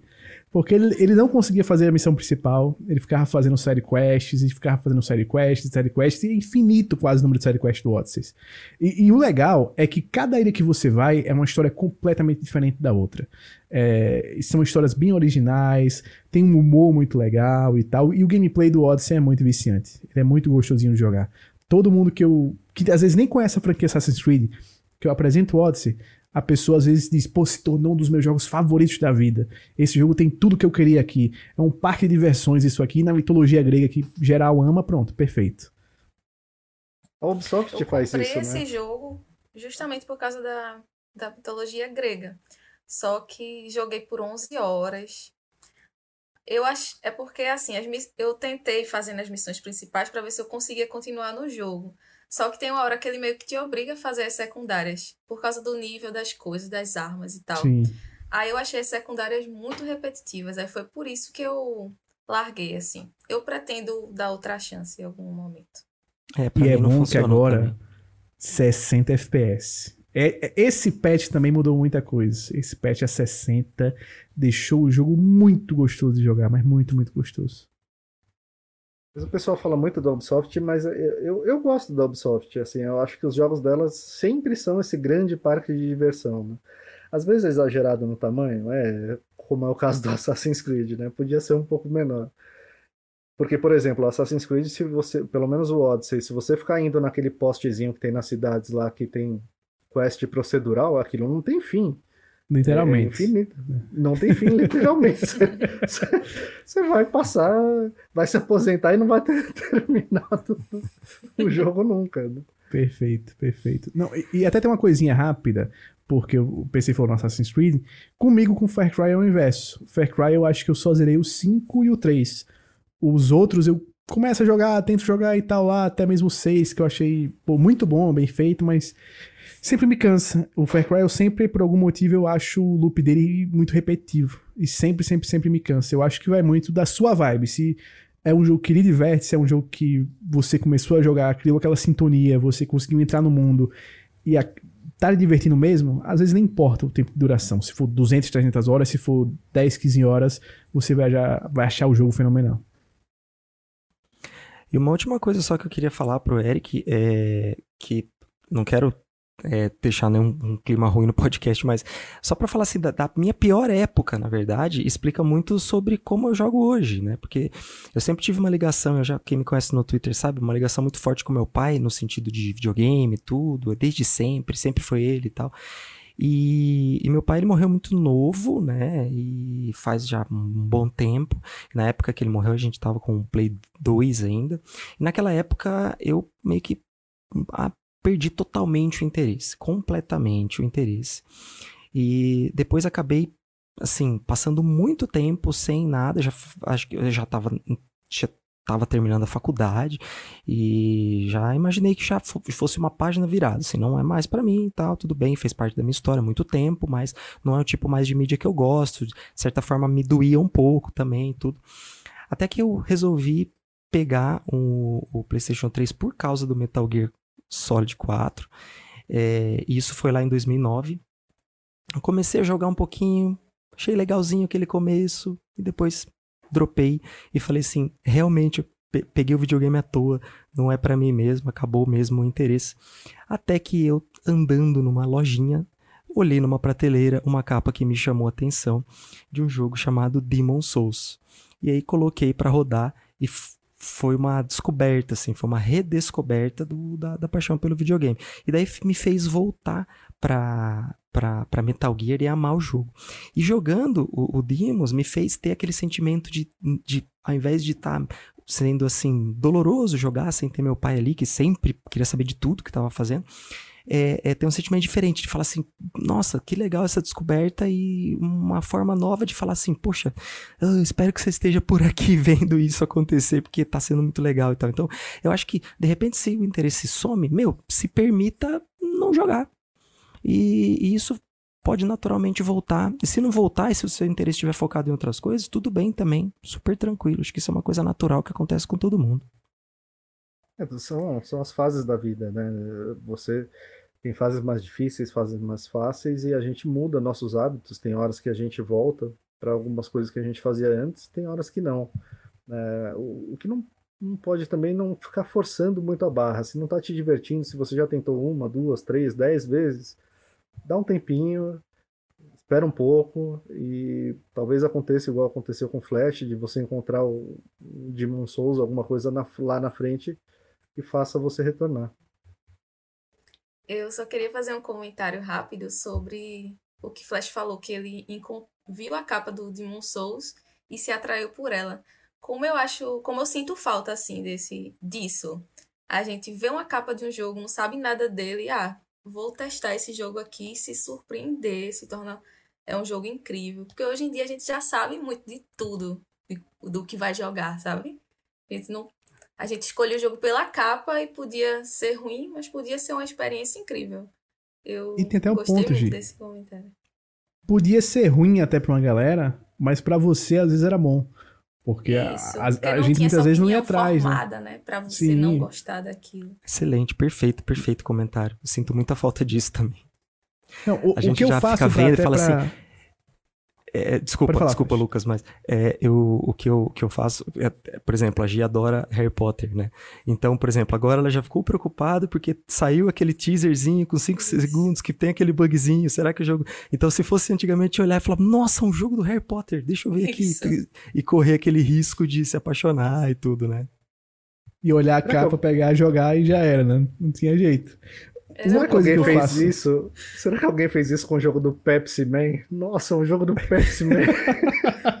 Mas aí também é culpa da pessoa. Você olhar um Eu jogo preciso na jogar isso. capa, é o Pepsi Man Culpa da você querer pessoa. jogar, Eu, aí, eu filho, adoro Pepsi. aí, filho. Eu escolhia muito pela, pela capa. Meu pai levava, me levava pra cidade, que eu também jogo muito com meu pai, assim, dividi todos os meus consoles eu dividi com meu pai.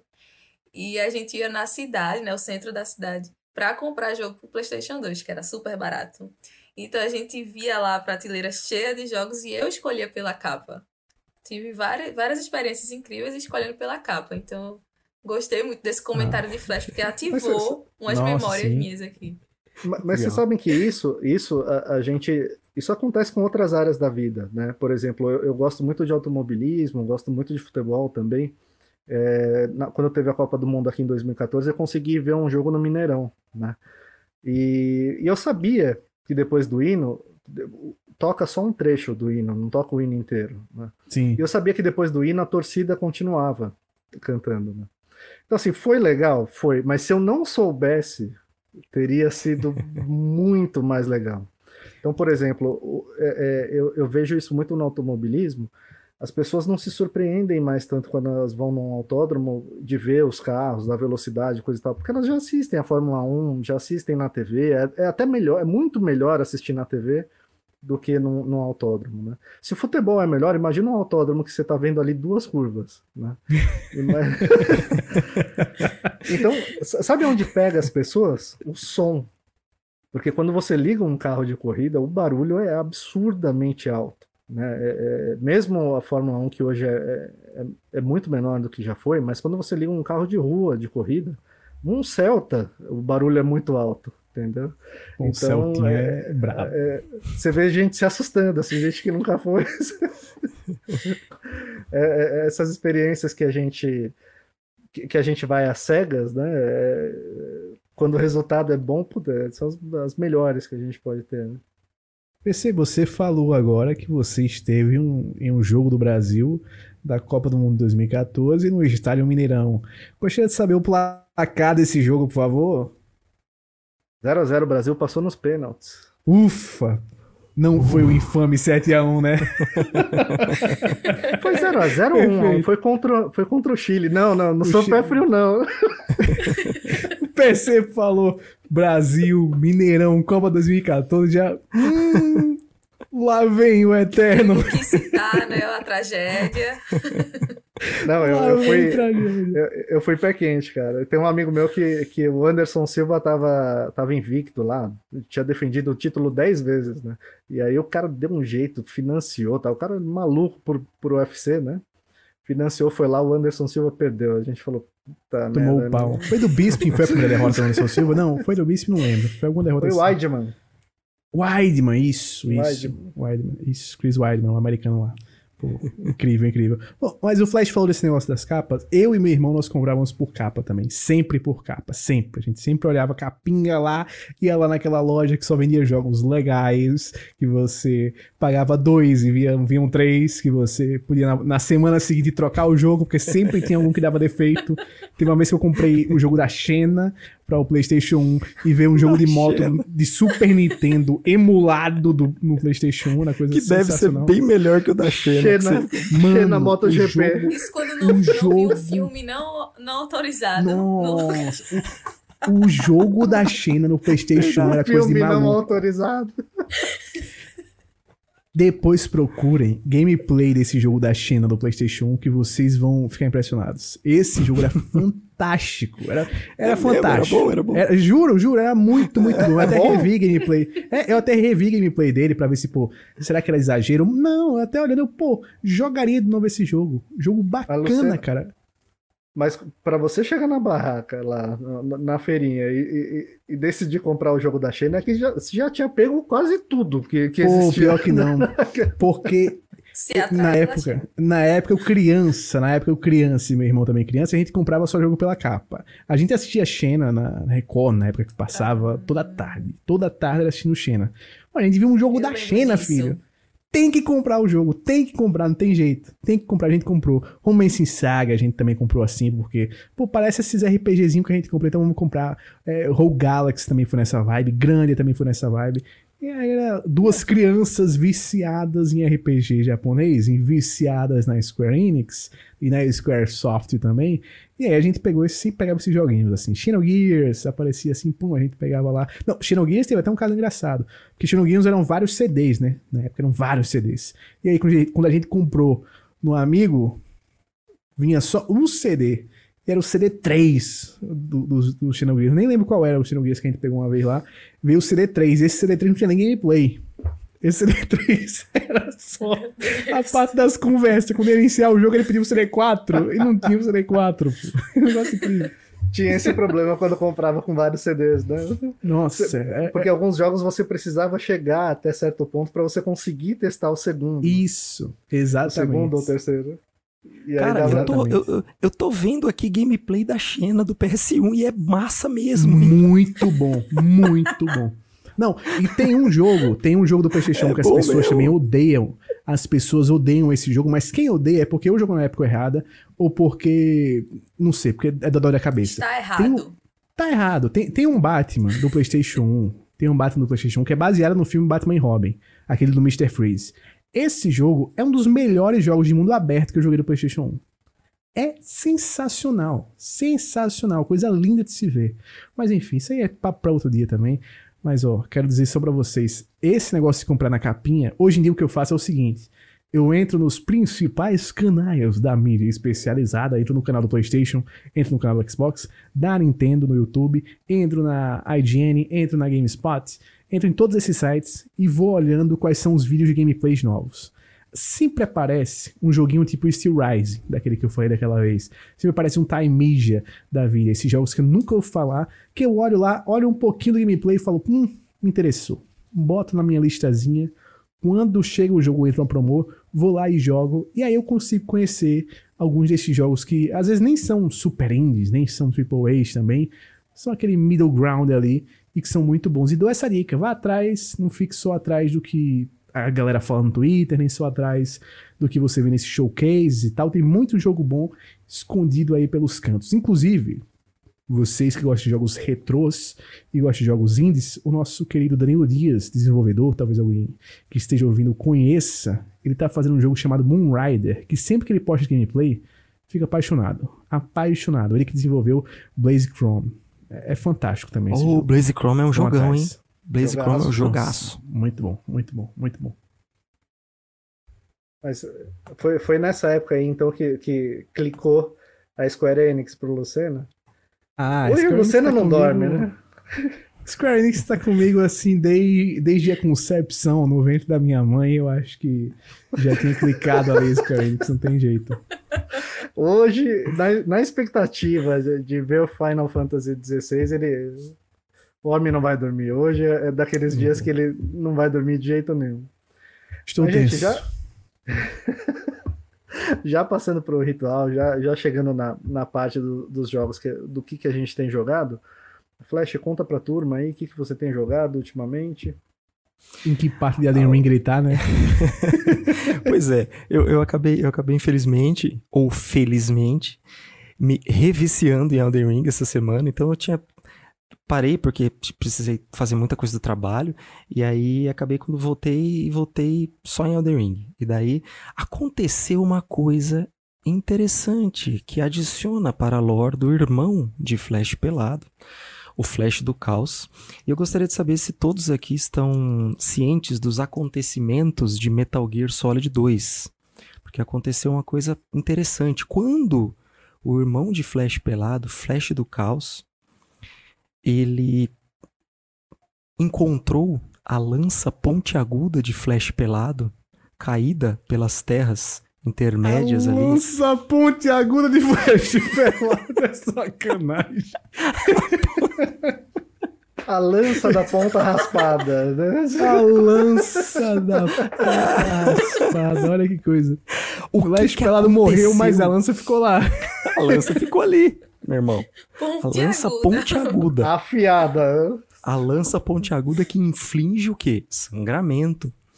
Quando Flash do Caos pega, através da lança lhe é transferida a consciência de Flash pelado. Então Flash do Caos se torna, assim como Liquid Ocelot, Flash do Caos se torna Flash pelado do caos. Meu Deus do céu! ele agora seguirá essa aventura, incorporando ali a consciência de Flash pelado que estava em sua lança pontiaguda que havia permanecido nesse mundo. Olha que história sensacional. Eu quero Eu ver. pensei que Flash do Caos usava as lâminas do caos de Kratos. eu, tentei, eu tentei farmar essa maldita espadinha de fogo das cobrinhas lá, mas ela demora demais, eu desencanei. Mas tem, tem uma bem parecida. E o, o Flash pelado do caos tá preparado para enfrentar a corrupção de dados. E... Ele tá, ele tá bem mais esperto agora. O bicho tá esperto, tá, tá, tá safo. Tá safo. Ele, ele, vai se candidatar nessas próximas eleições para combater a corrupção de dados, votos, Flash pelado do caos. É isso, foi só, foi só isso, foi só isso. E, e os preparativos para os episódios extras que estão sendo bem, bem legais, porque me tem feito aprofundar em outros temas, assim, então bem legal. De novo reforço, gente. Vai lá, curte esses episódios, escuta, porque é, é só paulada. O Flash tá mantendo a pau nesses episódios. Tá? Só paulada do Flash pelado. eu, ju eu, juro que foi inocente. Que historinha é essa? Você sabe que o Flash pelado, ele está olha lá, olha desprovido de sua armadura para que suas roladinhas sejam mais eficazes. ele manja da rolada, né? O Flash do Carlos pelado. Lucena, pelo amor de Deus. O que, que, que, você tá jogando antes que a gente saiba mais lore do que a gente devia de Flash pelado? Olha, eu continuei minha jornada. Flash o... pelado tá rolando na areia. Tenso, situação complicada essa roladinha na areia. É complicada, incomoda. Mas enfim, estou jogando ainda Persona 5 Strikers, né, continuando a minha jornada. Bom jogo. Sinto falta do combate por turno? Sinto falta. Eu sou um amante de combates por turnos. Esse estilo Musou, ele cansa. Eu não vou mentir, ele cansa depois de um tempo, ele começa a dar aquela cansada. Que Musou é um estilo muito, muito único, né? Que não é muito minha vibe. Eu acho legal jogar por um tempinho ali. Mas tô pela história, tô pela história, tô pelos personagens, porque Persona é lindo, Persona é coisa fantástica. E voltei, fazia muito tempo, a jogar um pouquinho do FIFA Online. Abri meu time do Ultimate Team, que é uma porcaria. Meu time do Ultimate Team é uma porcaria. Vou falar para vocês o ataque. Richarlison, o pombo, é o meu centroavante. E aí numa ponta eu tenho Gabriel Martinelli do Arsenal e na outra o Rafinha. No meio campo eu tenho Paquetá, Bruno Guimarães e Arthur. O, olha o nível do time, olha o nível do time, sofrível. Mas enfim, fui lá, Division Rivals. Joguei um total de 11 partidas, foram 11 vitórias. Invicto fiquei. 11 vitórias, todas por goleada. Mas eu descobri por quê. FIFA foi dado de graça. que aconteceu um influxo de novos jogadores chegando no jogo, né? É meu momento de brilhar. Eu Aí. não tinha pensado nisso. Chegaram novos jogadores no jogo. Eu tava estranhando, porque a última vez que eu tinha jogado, eu tinha vencido, tipo assim, tinha vencido umas 5 e perdido umas 4.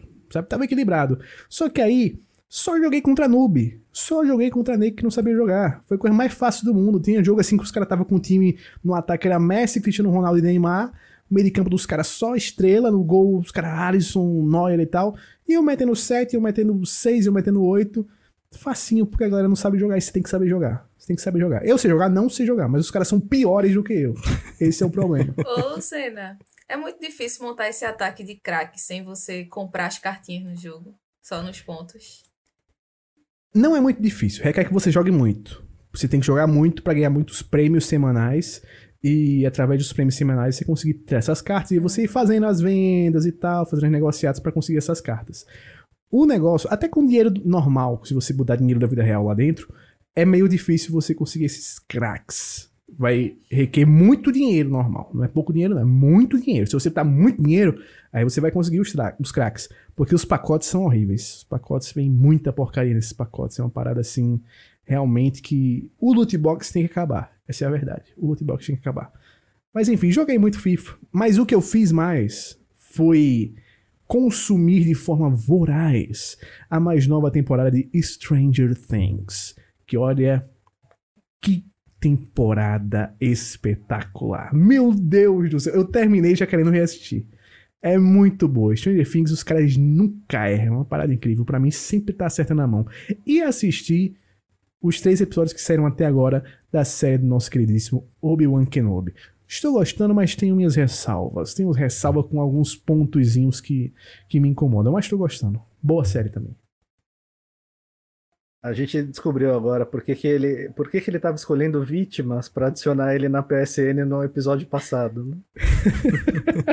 Coitadas das pessoas que adicionaram Lucena na esperança de jogar um FIFA, né? Já vimos vendo? que não deu muito certo, né? Que foi 11 partidas e 11 vitórias. Que mecanismo, né? Que mecanismo. E você, Gi, o que, que você tem jogado? O que, que você tem feito? É, eu até já comentei aqui, né? Eu tô no Death Stranding ainda e tô intercalando com o Dark Souls 2, que é o último da série da From Souls pra mim. E eu tô gostando do jogo. Eu já tinha tentado outra, outra vez e larguei porque tinha outros Souls pra jogar. Eu acho que foi isso, assim. Eu tava com aquilo na cabeça. Ah, tem outros ainda pra jogar e eu tô jogando já esse. Então, aí eu larguei ele e agora que só falta ele, eu tô até curtindo, sabe? Tem algum, algumas coisas pra reclamar e tal, mas ainda é um jogo bom pra mim. Então tá sendo divertido, assim. ó. Esse- esses dois jogos estão. Tão, tá tranquilo pra mim, assim, tô jogando direitinho. Em relação aos Ah, outros, você acha que é o mais fraquinho ou não? Até agora, sim. Eu não terminei ainda, né? Mas eu achei ele o mais fraco, por enquanto. Só que tem muita. Por outro lado, tem muita variedade de builds, builds então você pode colocar tipo uma inspiração até do Elden Ring, eu acho que tem muita. Tem como você colocar du- segurar duas armas e fazer um power stance, tem como colocar o veneno. O veneno é fortíssimo no, nesse Dark Souls 2. Então, tô achando bem legal, assim, algumas, alguns defeitos e alguns até elogios que eu tenho a fazer. É, eu, eu, eu acho que principal ponto positivo do jogo é a grande variedade de build e a questão de muitas ideias que foram aprimoradas para Elden Ring. É um jogo que é muito bom. Dark Souls 2, eu defendo ele, eu gosto. Eu acho que tem algumas coisas que. Eu, eu vou te falar que o que mais me incomoda é até coisa simples. Eu acho que os inimigos, eles têm. Eles, eles têm um. Uma resposta esquisita quando eles sofrem dano. Parece que você não tá conseguindo você não sente o impacto do dano que você dá. É uma coisa que é um pouco, um pouco estranha, assim, não é tão satisfatório pra mim. No mais, eu gostei. Eu só queria te dar uma dica, porque eu sei que você tem jogado todos, né? Meio, de uma forma até meio rápida, assim, né? Do tempo que você é, tem jogado. No Dark Souls 2, eu já jogaria ele com as DLCs. Porque as DLCs nesse jogo, elas são muito boas, mas muito boas mesmo, assim. Eu acho que elas elevam muito o jogo. E se você já tá gostando do jogo, eu acho que você vai adorar as DLCs, elas são excelentes.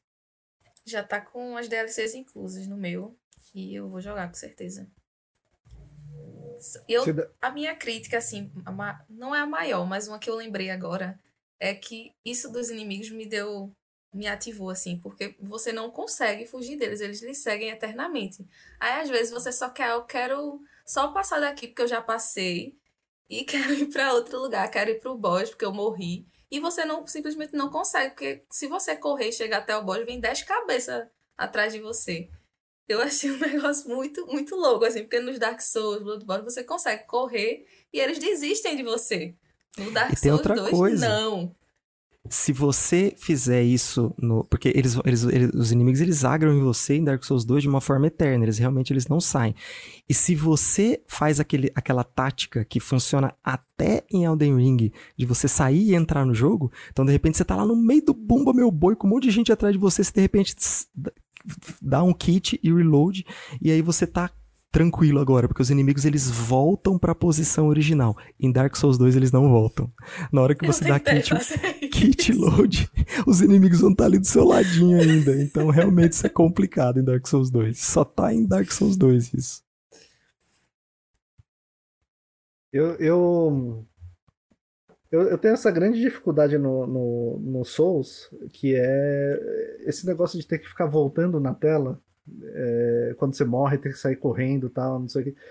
Sempre me irrita muito, demais, demais, demais. É, é, até sobre um dos pontos que eu quero falar do jogo que eu joguei, eu tô jogando bastante o Raids, né? Eu tô jogando pelo Game Pass. E o Raids é um roguelike, né? Ele é um roguelike com visão isométrica. O, você, seu personagem é o Zagreu, ele é o filho do, do Raids e você está tentando fugir ali do submundo para chegar no Olimpo, né? Pelo menos a, a, trama inicialmente é essa, depois ela desenrola para outras coisas. É... E como que funciona? São várias arenas, você vai mudando de fase, né? Você... Toda vez que você morre, você volta para o início. No, esquemão de roguelike, tipo Dead Cells, você volta para o início da tela, você volta para casa do Hades. Né? Mas é isso que é engraçado. O AIDS, é, o Raids, eu, eu tô na, na fase 34, quer dizer, eu, eu passei 34 telas, 34 arenas que você vai passando os boss, vai passando os inimigos, você vai mudando o cenário. Primeiro você começa ali no Tartar, depois vai para um outro que chama Asphodelos, alguma coisa assim. E o outro, o terceiro é o Elysium. E, e, obrigatoriamente você tem que, se você morrer, você tem que passar tudo de novo para chegar na, na, naquele boss. E não dá para pular, você tem que matar cada bichinho de novo, porque a arena ela fica travada. É, você não consegue passar na, pela arena direto. Não tem como. Você tem que lutar cada lutinha de novo, fazer a build de novo até chegar lá. E, e é engraçado isso, porque isso no Demon Souls não era difícil. Mas me irritava, toda hora eu tinha que sair correndo lá, porque. aí eu ficava irritado, eu corria de qualquer jeito, aí passava o dragão lá. Olha, eu vou confessar, se o Dark Souls 2 fosse meu primeiro Souls e fosse assim, eu ia sofrer demais, porque em Bloodborne eu decorava o caminho até o boss de tanto que eu morria. Eu decorei aquela, aquela para chegar no Padre Gascoigne, eu decorei a passagem pelo elevador, eu sabia o tempo certinho para a bola de fogo não, me, não bater em mim, de tanto que eu morri para ele. Se fosse no Dark Souls, imagina eu ter que matar todo mundo do caminho para poder tentar de novo. Não. Isso é uma coisa que me faz não gostar muito, não gostar de roguelike, que é mapa procedural. Eu gosto demais de saber certinho onde estão as coisas, onde vai estar, tá, como é que é o mapa certinho para eu decorar meus caminhos assim. Mas testa esse depois, Flash. Tá, tá no Game Pass, deve, talvez apareça também na PS Plus. É, o jogo é muito eu, eu, contei esse lado, ele parece como negativo, né? Mas você, te, você acaba de morrer e você chegou um pouquinho mais longe, você fala, não, eu vou tentar de novo. E, e você sabe que vai demorar mais meia hora de novo para você passar por, por, tudo aquilo lá, né? E, e tem um, um, componente ali que é meio aleatório, porque quando você morre, zera quase tudo. Você, você fica com as armas que você já desbloqueou, com algumas habilidades que você. Não são nem habilidades, pontos de vida, por exemplo, você permanece com os pontos de vida que você desbloqueou, mas toda a sua build vai para o zero. E aí você tem que começar de novo, salinha por salinha, salinha por salinha, até chegar lá de novo naquele boss e o Lazarento te matar de novo. Os itens que você pega também é um pouco de sorte, como já falaram no retorno também. Mais, mais ou menos assim. É, é um pouco de sorte. É assim, lá, como que funciona? Quando você sai da, da casa do Hades, começam a aparecer alguns deuses, eles são aleatórios. Então aparece lá o Poseidon, ele, ele te dá três habilidades para você escolher. Aí você pode morrer e aparecer de novo, em vez do Poseidon, aparece Atena. No meio do caminho eles vão mudando também. Aparece. Aí às vezes você tá bem em uma habilidade quando começa a vem ela. Exato. E às vezes você pega umas habilidades nada a ver que você sabe que não vai, não vai chegar muito longe e você fala, ah, já. Deixa ele morrer. Já mas... estrago. mas geralmente você, você vai fazendo umas combinação meio maluca e, e, e fica legal. Né? É, porque até com a arma que você tá e tudo mais, essa, essas habilidades elas vão elas vão tendo uma, uma, uma, composição diferente, vai mudando bastante, fica bem legal de jogar. Então, gente, AIDS é bem legal. Você que tá no Game Pass ou na PS Plus, alguma coisa assim, dá uma testada lá. E se você ficar viciado, não vem me culpar, não, porque eu também tô. tá no... ele sim, pode culpar ele sim. Estamos no mesmo bar. E eu só dei uma, uma brincadinha no, no Zelda também, para não perder o hábito. Eu cheguei na, na, na, cidadezinha lá do vulcão, que eu não lembro agora o nome. Mas, cara, é impressionante como a Nintendo consegue fazer umas questzinhas bem bobinha, bem, sabe, Fat Quest mesmo, de você ir lá e ter que ficar pegando algumas coisinhas, né? Pega uma maçã, e... né? Aquelas paradas assim. Exato. e você fica feliz com o negócio. Eu cheguei nessa cidade, essa cidade fica perto do vulcão, ela é muito quente. E toda hora você tem que ficar tomando uma poçãozinha lá para você aguentar ficar ali, né? E aí você encontra um NPC lá que dá uma side quest e fala para você, ó, pega 10 lagartos, 10 lagartos de fogo para mim que eu te dou uma, uma armadura, né? Uma armadura resistente a fogo. Então, e você fala, ah, não, eu preciso pegar esse negócio, não aguento mais ficar tomando essas, essas poçãozinhas aqui o tempo todo. E aí a hora que você consegue, é muito bobinha, você não precisa nem bater no bicho, você só, só vai lá, sai correndo atrás dele, pega, né? Mas a Nintendo consegue fazer de um jeito que você vai lá e, e é legal. E, e os efeitos termina... sonoros são sensacionais, né? Sempre, sempre, sempre. Você termina a missãozinha, faz lá o. Sempre um, uma injeçãozinha de dopamina para você. Perfeito, perfeito. Gente, estamos chegando em mais um, um, um finalzinho. Ah, eu queria fazer só uma, Posso, uma... posso, posso fazer, só, só, só falar uma, uma noticiazinha de última hora aqui? Que eu acabei de acessar aqui, porque hoje foi é, liberado o catálogo da PS Plus do Japão. E eu acabei. Estava é, todo mundo esperando ansiosamente, faz algumas horas que isso aconteceu. Tava todo mundo meio doido aqui querendo pegar a lista. E a princípio, pelo que eu estou vendo aqui, a, a lista é, ela tem em termos de catálogo é, de clássicos os mesmos que foram é, liberados para o restante ali para a Ásia, né, para o restante do Oriente Médio, que não o Japão. Então os clássicos são os mesmos. De PS3 tem muito mais jogo, só que lembrar que PS3 é por stream. É, só que uma coisa uhum. interessante que eu só quero pontuar aqui é que as versões que chegaram para o restante do Oriente em versão PAL, em versão PAL, eles chegaram em NTSC no Japão. Então isso é uma ótima notícia, porque é uma versão que tem taxa de atualização de quadro diferente, frequência diferente. É, foi a, a, essas versões asiáticas foram analisadas pelo, pelo Digital Foundry, é, não eram legais, e então muito provavelmente a gente aqui nas Américas vai receber versão NTSC desses jogos, e o jogo o exemplo que eles usaram foi o Apescape. Era só, só, só uma noticiazinha que saiu agora. Coisa linda jogar Toy Story já estava a 60 Hz na versão da Ásia, mas só de saber que com certeza ele vai estar a 60 Hz, já deixa meu coração feliz. É, é a coisa que eu mais quero jogar desses jogos clássicos, dessa lista inicial de clássicos, é Toy Story, que o Toy Story é o jogo da minha infância. Que eu joguei aquele negócio foi brincadeira. O que eu morri para o Zurg foi coisa de louco. Xena ou Toy Story?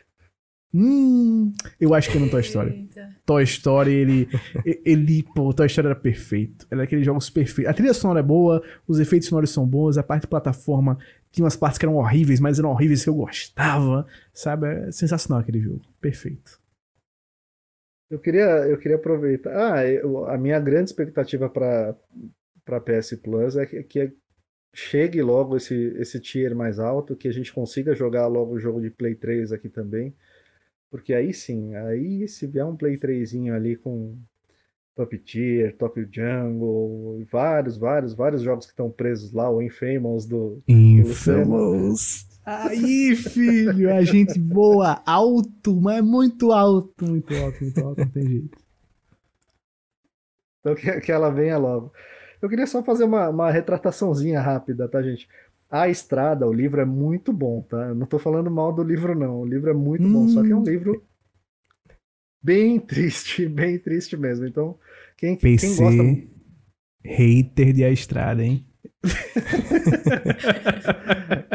Cara, o Quem livro, o, livro é tão, é, o livro é tão triste que ele fez Last of Us ficar feliz. Cara, é, é- é nesse nível, assim. The Last of Us é uma história feliz perto desse livro. É uma versão Ah, light da. Estrada.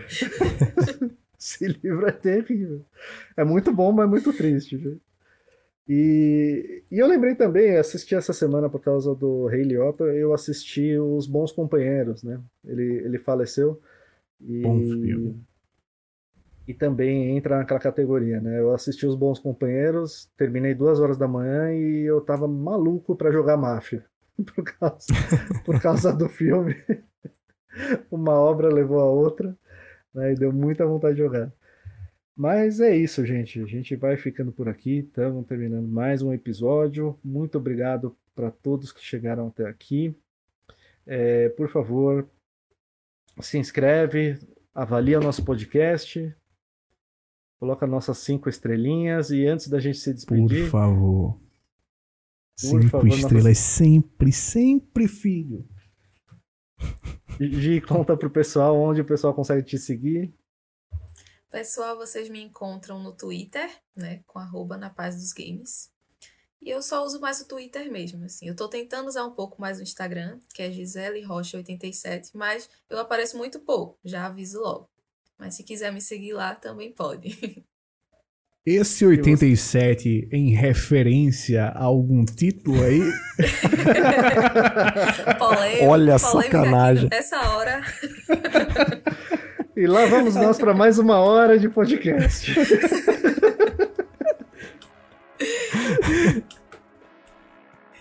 Mas é isso. É, é em referência a esse título. ó. Eu não nasci em 87, sou um pouco mais nova.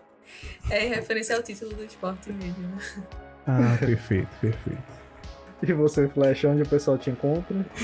O pessoal me encontra no Twitter, no perfil arroba Flash Underline Night. Em breve abrirei uma conta do OnlyFans para Flash Pelado, onde vocês poderão conferir a lança.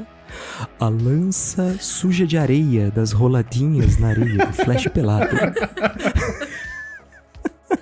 O Flash pelado é sensacional porque a consciência dele não ficava nesta cabeça aqui de cima, né? Ficava na cabeça da lança. Ficava na ponta da lança. incrível, incrível. Luciano, onde o pessoal encontra você? Olha, o meu, meu Twitter eu acho até que eu deveria mudar pro arroba jogando com hype, né? Pra, pra ser o PC reverso. Mas você me encontra no arroba lucaslucena50 lá no Twitter. Você me encontra no arroba lucaslucena underline DN lá no TikTok. E no Despertar Nerd no YouTube, no Instagram, no Spotify, na Twitch. Você me encontra em vários arrobas. Vou deixar aqui disponíveis pra vocês. É, e me falem se vocês querem que eu mude pra arroba jogando com hype, né? Pelo menos durante esse mês agora de junho, que teremos esses eventos sensacionais, né? Vou fazer o seguinte. Final Fantasy XVI, se a data for anunciada e realmente for para novembro de 2022, eu mudo pra arroba jogando com hype. Tá aqui, ó. Cravado em pedra. né? Ainda bota um a mês. fotinha dele sem aquela tarja de proibido, né? Só o hype. Isso, Perfeito. pô, Fenomenal. Perfeito. Que leitura. Leitura absurda. Craque do jogo, nossa amiga Gisele. Enquanto ele não muda dele pra jogando com hype, o meu continua o mesmo, gente. É arroba jogando sem hype, principalmente no Twitter, mas vocês me encontram também no, no Instagram e agora no TikTok, hein, gente? Em breve dancinhas. Ah, Não, olha aí, Raça Karaman produzindo conteúdo, hein? Ah, Em breve, em breve também no, no, no OnlyFans. aí. Quem quiser ver a lança sem hype, né? A daguinha. Ô, louco! Não vem com a daguinha, não. Arma, arma de duas mãos. Um cutelo sem. A marreta. Bom, gente, antes que a gente continue descrevendo as armas, A espada quebrada de Dark Souls 1. Que é só o cotoquinho, né, da A espadinha. pessoa começa Broken Sword. Nada espada broken reta sword, quebrada, sim. a tradução.